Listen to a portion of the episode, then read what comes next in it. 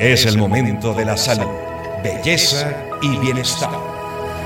Según un reciente estudio científico, una simple prueba de sangre permitirá detectar un marcador de neurodegeneración causado por la enfermedad. A continuación, Romina Cox nos cuenta los detalles.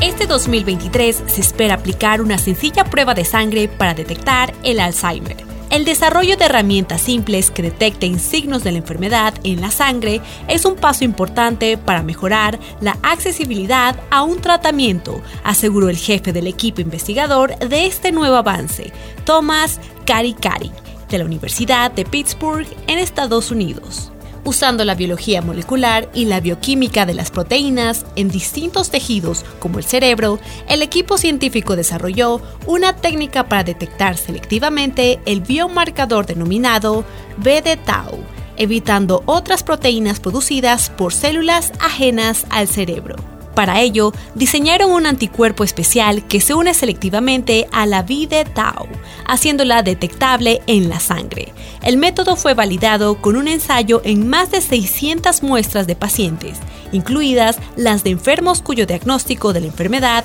se confirmó tras su fallecimiento.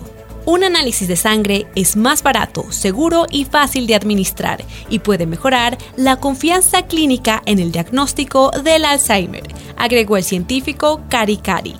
El equipo de investigadores tiene previsto realizar una validación clínica a gran escala y con más pacientes.